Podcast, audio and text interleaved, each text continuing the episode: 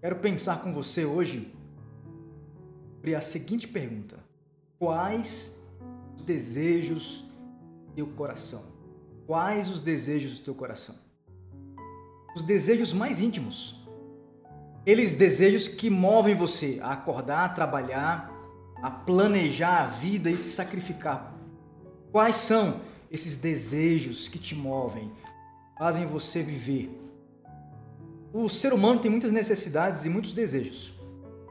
Iríamos fazer uma lista. Na verdade, é uma lista de muitos estudiosos acerca das necessidades do ser humano. Não quero ser exaustivo, quero apenas citar três.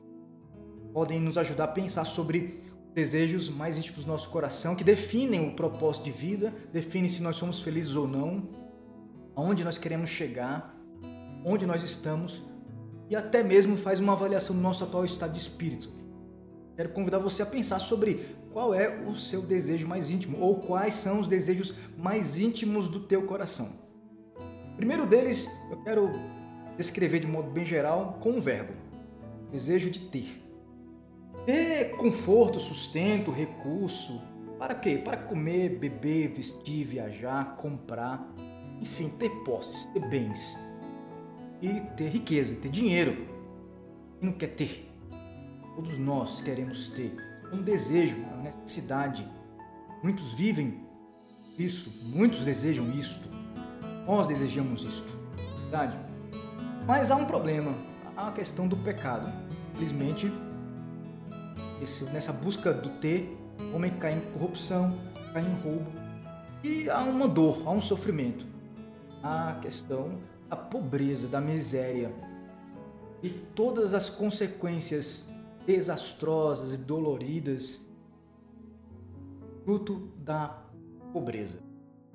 Um segundo desejo que todos nós temos, muitos têm, é o desejo de sentir Sentir o quê? Sentir alegria, dar dadas, dar gargalhadas ao redor da mesa com muitos amigos, familiares, conhecidos, desfrutar de diversão, experimentar sempre bem-estar, tendo saúde, sem nenhum tipo de dor, a ponto de viver altas aventuras, que te tiram da rotina, que fazem você conhecer novos mundos, novos universos ter novas experiências, conhecer novos lugares, pessoas, experimentar principalmente novas, inéditas, intensas sensações, prazeres. Buscar os nossos desejos mais íntimos, do ter o sentir, um desejo que há no nosso coração. Mas diante disso, desse desejo, de sentir, há o pecado do egoísmo, de você define a sua vida de viver de si para si mesmo. E, consequentemente, há sofrimento, tristeza, angústia, depressão, por exemplo, chegam. Ninguém consegue se sentir tão bem assim. Como também você não consegue se sentir bem, mesmo estando bem, sabendo que quem está ao seu redor está mal. Por mais que você consiga satisfazer esse desejo, outros não vão conseguir. E aí os outros afetam você. E isso é terrível, frustrante. Há uma desilusão total quanto a isso. O terceiro desejo que nós temos é o desejo de se relacionar. Nós somos carentes de afeto, de carinho, de amor, de amizades. Queremos ser conhecidos, populares, ter fama, sucesso, queremos exercer liderança, guiar pessoas, influenciar outras, determinar como um grupo deve agir ou não. Queremos ter relevância, ninguém quer passar por esta vida e não ser notado, não fazer diferença. Queremos ter importância, queremos deixar um legado, uma herança. Isso é um desejo que muitos de nós têm, talvez todos nós tenhamos, em maior ou menor grau. Porém, há o pecado nesse tipo de desejo, infelizmente. E é a rebeldia, a inimizade, guerras, bajulação, que afetam esses desejos de ter um relacionamento. Há pecados nesse sentido. E, consequentemente, sofrimento. Traição, rejeição, abandono, solidão, por exemplo, são alguns tipos de dores, sofrimentos que nós temos nessa busca para satisfazer o desejo de se relacionar. Diante do ter, do sentir, do relacionar, nós temos algumas soluções. O mundo soluciona a, o desejo do ter através da, de uma carreira profissional de sucesso. O destino está nas suas mãos. Você agora entra num tipo de projeto para você definir o seu futuro, para mudar o seu presente, para redimir o seu passado através de uma vida próspera, disciplinada, focada. Sendo assim, você usa todas as estratégias deste mundo, talvez a mais a principal, a estratégia da carreira profissional para trabalhar para ter bastante dinheiro, para ter. Outros usam a religião, seja ela qual for, inclusive a, a religião cristã. Usam a religião, usam a relação com Deus através de barganha. Deus não passa de ou uma energia ou uma filosofia. Uma energia, quando muitos de nós usam a expressão que Deus é uma força maior, a relação com Ele é impessoal. Ele é apenas um instrumento mecânico para colocar o mundo em movimento em que eu estou no centro e tudo deve girar ao meu favor. Ou uma filosofia, uma sabedoria, um conselho, um discurso, uma verdade, enfim, que vai fazer com que eu me guie, mude o meu comportamento, meus valores, mude a minha mente, meu jeito de pensar sobre mim, sobre a vida e me impulsione a trabalhar e viver em prol da realização dos meus sonhos. Enfim, nada mais do mesmo, em que Deus é resumido a uma energia impessoal e uma filosofia também impessoal. E aí, os dois tipos de relacionamento com Deus reduzem mais ainda Deus a ser apenas um instrumento para o ser usado na realização desse desejo de ter. Com relação ao desejo de sentir, nós temos a solução da nossa cultura, do mundo, da mídia, enfim, de muitos de nós. Viva para você sentir prazer. E nós chamamos na filosofia de hedonismo. O centro da vida é a busca o tempo todo por prazer, por drinks e mais drinks de endorfina e adrenalina. De sentir o tempo todo um êxtase, sair da rotina. Tédio, nem pensar. Rotina, muito menos. A hora é de experimentar agora, sem pensar no amanhã, sem calcular nenhuma consequência, prazeres aqui agora. Como muitos dizem, eu não vou juntar dinheiro, eu vou gastar agora, experimentando agora, buscando prazer agora, porque eu não quero e juntar dinheiro para depois, quando tiver velho, gastar comprando remédio. Então vamos experimentar agora. Aqui agora é o alvo da vida. Muitos também, em vez de ter esse tipo de solução para a busca do sentir, usam também a religião, seja ela qual for. Inclusive, mais uma vez eu digo, a religião cristã.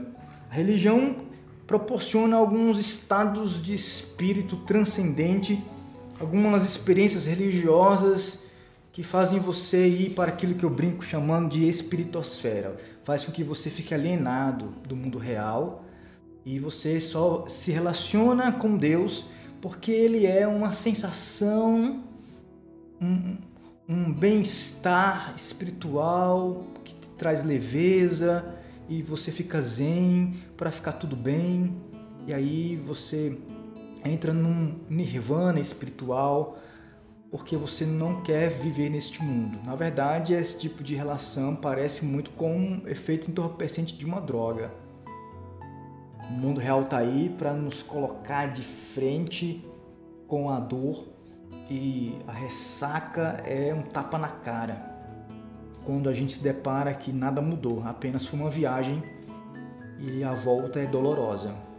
Então, muitas vezes a religião usada dessa forma é reduzido apenas a uma experiência entorpecente. Isso é trágico, doloroso, frustrante. Esse tipo de meio para buscar o desejo de sentir. E temos o desejo de se relacionar. Qual é a solução da nossa cultura do mundo? é você buscar o tempo todo ser notado, fazer algo diferente para buscar popularidade, fama, ser conhecido. É gente que vive a, a vida em busca de likes, vive pela imagem. Nunca vai confessar pecados, fraquezas, falhas. Sempre tem que sair bonito na foto, sempre tem que postar uma grande aventura, sempre tem que mostrar que está feliz, sorrindo bem para conquistar todos. Usam até da política no sentido pejorativa, politicagem de agradar tudo e todos, para que todos gostem. E o tempo todo está ganhando voto, like, abraços, sorrisos, fazendo alianças com todos. E numa falsa aparência de ser um pacificador, de pacificar os ânimos de todos, acaba sendo um grande bajulador de todos não vive por uma verdade absoluta, vive para ser aceito por todos. Há dentro do coração uma carência muito grande de ser aceito.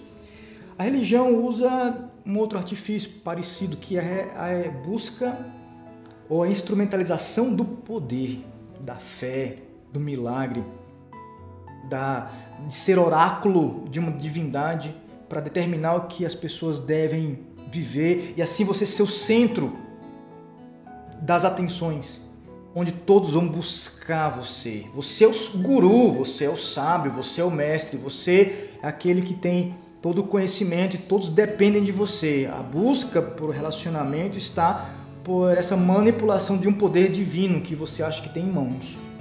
É isso que, de modo geral, as religiões têm nos ensinado para instrumentalizar a fé em busca da realização muito íntima do desejo de sentir.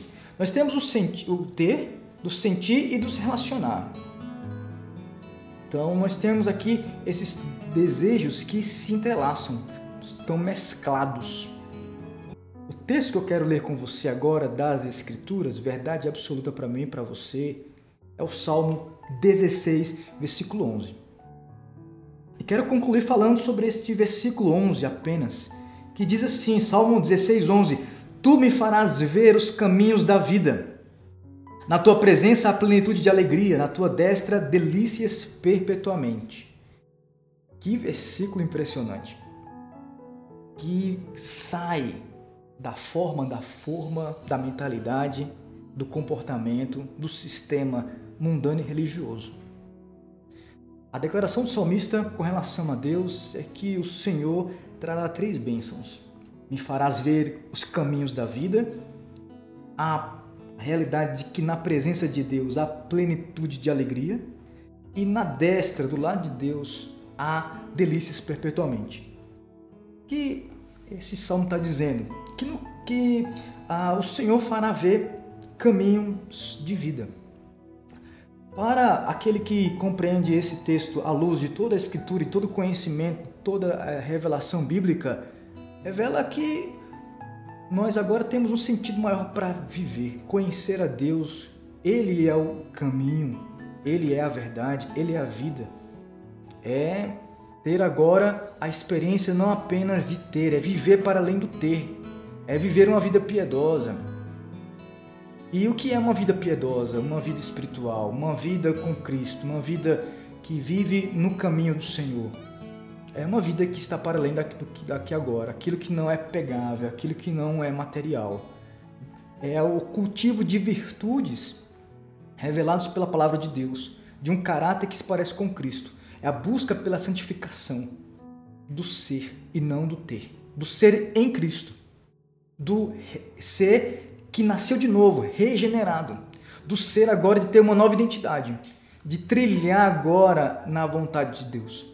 É o caminho, é andando, é vivendo todas as estações e fases da vida e estando em reforma. É o Senhor fazendo a obra no nosso coração e nos conduzindo ao crescimento espiritual. O que percebemos aqui nesse salmo, nessa declaração, ao usar a expressão caminhos da vida, contrapõe-se a todos esses três desejos que têm pecados e sofrimento e que têm soluções no mundo e na religião essa expressão aqui pode realmente satisfazer o nosso coração, que é um alvo maior de vida, muito maior do que a vida que é vivida e ensinada por aqueles que não professam a palavra de Deus como a sua única regra de fé e prática. Também esse texto vai falar que na tua presença há plenitude de alegria. Diante de uma cultura que deseja buscar o sentir, custe o que custar, qualquer meio, essa filosofia hedonista do prazer, muitas vezes, ou na maioria das vezes, é a busca pelo prazer ilícito, carnal, pecaminoso, patrocinado pelo diabo. Há aqui a presença do Senhor com plenitude de alegria. Isso também vai na contramão daquele tipo de relacionamento que nós temos com Deus. Agora preste bem atenção você que está muitos anos na igreja, que não mais sente a alegria de estar em oração, de culto ao Senhor. Só há verdadeira alegria, descanso, prazer, bem-estar, conforto, vida no Senhor, porque na presença do Senhor há plenitude de alegria. Sabe aquela desculpa que nós muitas vezes damos? Ah, eu estou muito cansado, não vou na igreja hoje. Ah, eu estou muito cansado, eu não vou ler a Bíblia, não vou orar hoje. Eu vou fazer algo que me dê mais prazer. Eu vou tomar uma gelada, eu vou ver um, algo na televisão, eu vou fazer um passeio para relaxar. Isso até pode ser benéfico, tem o seu lugar, mas nunca você vai encontrar plenitude de alegria a não ser na presença de Deus, em oração, em adoração. Por isso, quando eu leio um texto como esse, essa expressão maravilhosa, tocante, plenitude de alegria na presença de Deus, eu jogo por escanteio qualquer imagem, qualquer caricatura de um Deus que se relaciona comigo através de barganhas, de mérito, de descrédito, de deméritos, de aprovação, reprovação, de ser um tirano, de que está ali me, me, me, me enquadrando, me colocando contra a parede, me pressionando para que eu possa ser alguém melhor, para agradá-lo. E se não agradar, o Senhor vai me amar menos e eu fico pressionado, numa vida de tensão. Será se eu agradei? Será se eu obedeci completamente? Será que hoje ele me ama? Será que amanhã ele não me ama? Será que ele pode aumentar mais o seu amor para comigo? E aí acaba-se a alegria, acaba-se o prazer, acaba-se o amor, acaba-se aquela reverência prazerosa de estar diante do Senhor ao mesmo tempo com medo, com reverência, com temor, com tremor, mas ao mesmo tempo com amor com vontade de estar mais junto. Só mostra essa plenitude de alegria assim. Essa plenitude de alegria que nos chama para perto de Deus e só Ele pode. Há muitas alegrias legítimas, saudáveis, benéficas nesta vida. Alguns exemplos apenas: casamento, filhos, algumas experiências de férias, por exemplo, que temos, alguma viagem, algum, alguma comida ao, re, ao, redor da mesa com a família, amigos e afetos, abraços. Isso faz muito bem, é providência do Senhor, mas nada disso vai ser uma alegria plena. Isso é apenas um deslumbre, apenas um aperitivo, é apenas uma amostra grátis de uma plenitude que há de alegria somente no Senhor, aqui agora e por toda a eternidade, principalmente por toda a eternidade despertam desejos em nós por algo que não, o mundo não pode suprir, mas apenas o Senhor. A alegria de um relacionamento, de uma paixão, de um amor, de uma amizade, não podem suprir plenamente o coração, por melhor que sejam, por, é, melhor e benéfico que sejam. Só o Senhor pode fazer isso. É na plenitude de alegria que o Senhor habita, porque na presença dele, só na presença dele há realmente plenitude de alegria. E diz aqui na tua destra delícias perpetuamente. Aqui está falando de uma eternidade que não cabe no tempo, no espaço, na nossa mente, na nossa imaginação. E essa delícia é muito mais do que todas as delícias deste mundo. É uma vida eterna que está para além do que aquela visão muito retrógrada, reduzida de enxergar o céu e a eternidade como todo mundo vestido de branco, caminhando nas nuvens. E todo mundo ali pálido, dando um sorriso amarelo, como se tivesse uma rotina tediosa, cantando no coral que tem músicas enfadonhas e difíceis de cantar por toda a eternidade, por muito tempo. Não tem nada a ver com isso, o céu. Tire isso da sua cabeça. Não há palavras exatas para descrever a eternidade. O autor bíblico aqui deste salmo fala de delícias perpetuamente. Isto vai dentro, vai para o nosso coração para satisfazer o nosso desejo de sentir, de ter, de se relacionar, porque o que nós queremos mesmo é ter algo que não possa ser tirado de nós. O que nós mesmo queremos é sentir algo que não acabe, sentir prazer que não acabe. O que nós queremos mesmo é ter alguém perto de nós que nunca vai embora. E quem é que pode ser a nossa maior riqueza? Quem é que pode nos dar realmente a maior alegria? Quem é aquele que pode nos amar e nos aceitar como somos por toda a eternidade. Somente o Senhor. Então eu quero convidar você a meditar neste versículo e encontrar caminho de vida, plenitude de alegria e delícias perpetuamente em Jesus. E você só pode encontrar porque Jesus, ele é o caminho, a verdade e a vida. Ele trilhou o caminho do céu até aqui e trilhou uma via dolorosa até o Calvário em sacrifício por nós, para sofrer o castigo que nós merecemos porque somos pecadores. Ele trilhou um caminho de obediência ao Pai, um caminho de obediência perfeito, em que ele nos substitui na obediência. E, através da sua morte, da sua ressurreição, do derramamento do seu Espírito Santo, nós podemos viver nele, para ele, sofrer por ele, obedecer com ele, por ele, ao Senhor e sermos aceitos por Ele. É por causa de Cristo que podemos ter plenitude de alegria, uma vez que para termos plenitude de alegria e delícias perpetuamente, Ele enfrentou a morte, perdeu a sua alegria, experimentou tristeza, tristeza mortal, como é dito no, nos evangelhos quando ele está no Getsemane, quando ele se sente abandonado na cruz e diz: Meu Deus, meu Deus, por que me desamparastes? para que possamos ser acolhidos, amados e jamais abandonados e vivermos por toda a eternidade em Cristo, com a vida eterna.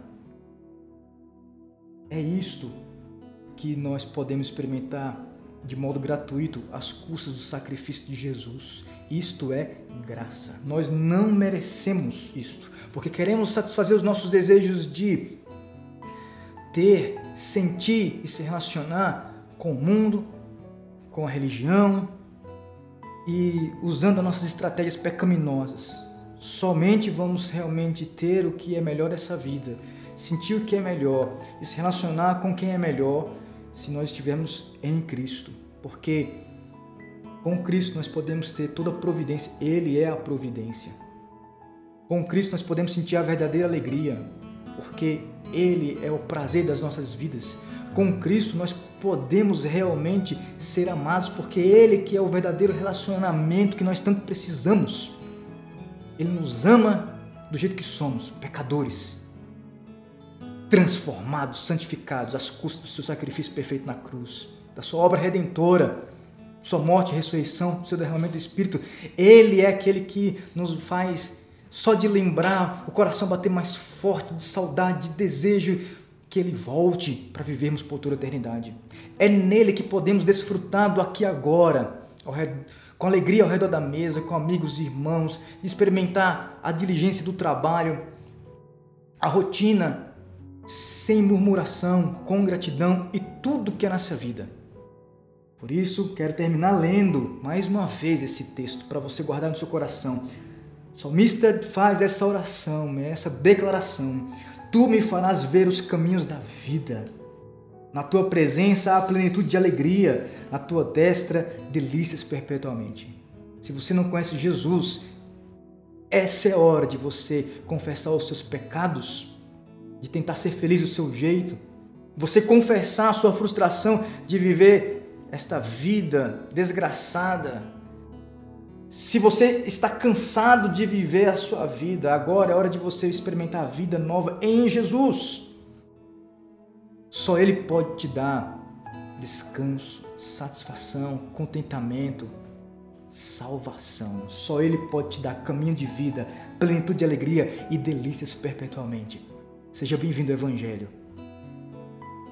Esta é a nossa fé. Que Deus te abençoe. Vamos orar? Quero orar com você. Senhor nosso Deus, muito obrigado por essa tua palavra. Nosso coração é carente de tantos desejos. Só o Senhor pode suprir. No Senhor, com o Senhor, pela tua palavra, satisfaça o nosso coração, Senhor. Tu és a nossa provisão, tu és a nossa alegria, tu és o nosso amor. O ter, o sentir e o se relacionar são supridos em ti. Obrigado porque tu és os caminhos de vida. Em ti há plenitude de alegria e em ti há delícias perpetuamente. Possamos viver aqui agora, apesar do caos, do pecado, da maldade, o céu, que é o Senhor conosco. Nos ajude a enfrentar o sofrimento, a enfermidade, até mesmo a morte, sem medo, sem pânico. Porque nós que estamos em Ti, quem está em Ti, não tem medo, não há temor, porque o Senhor vive, porque o Senhor reina, porque o Senhor morreu por nós. Enquanto isso, seguimos dizendo como o apóstolo Paulo: viver é Cristo e morrer é lucro. Quando o Senhor nos chamar, iremos para viver contigo e experimentar delícias perpetuamente. Que assim seja. E que esta palavra, Senhor, que esta oração possa fazer diferença no coração de quem ouve. Que seja consolo, libertação, iluminação verdade para todos que estão nesse momento orando. Em nome de Jesus. Amém.